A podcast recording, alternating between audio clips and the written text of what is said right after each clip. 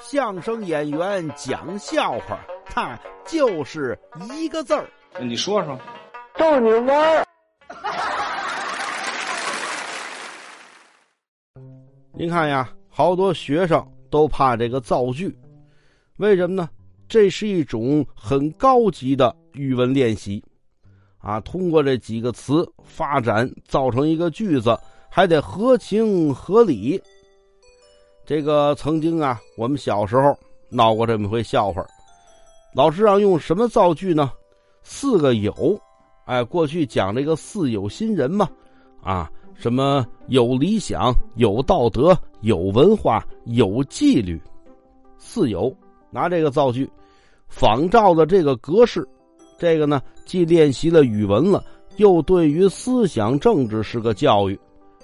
老师出完这题了，啊，有的同学呢很好，老师，我来造，说呀，这个操场上有人踢球，有人跑步，有人跳绳。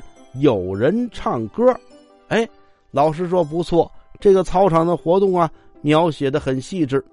还有的同学呢，以这个大扫除为题材造句，啊，今天我们班大扫除，有的同学擦桌子，有的同学擦黑板，有的同学擦地板，有的同学擦玻璃。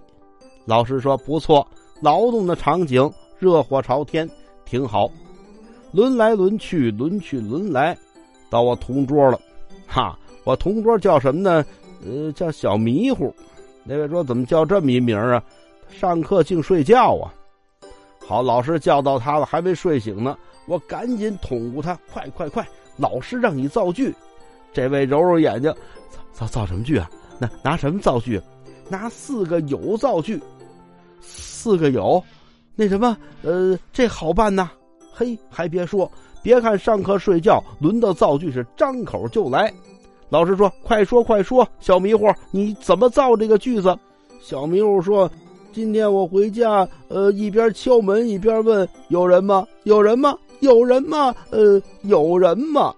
老师一听啊，好，小迷糊，哼，今天你就没有这个烦恼了，别回家了，等你家长来接你吧。哎，对。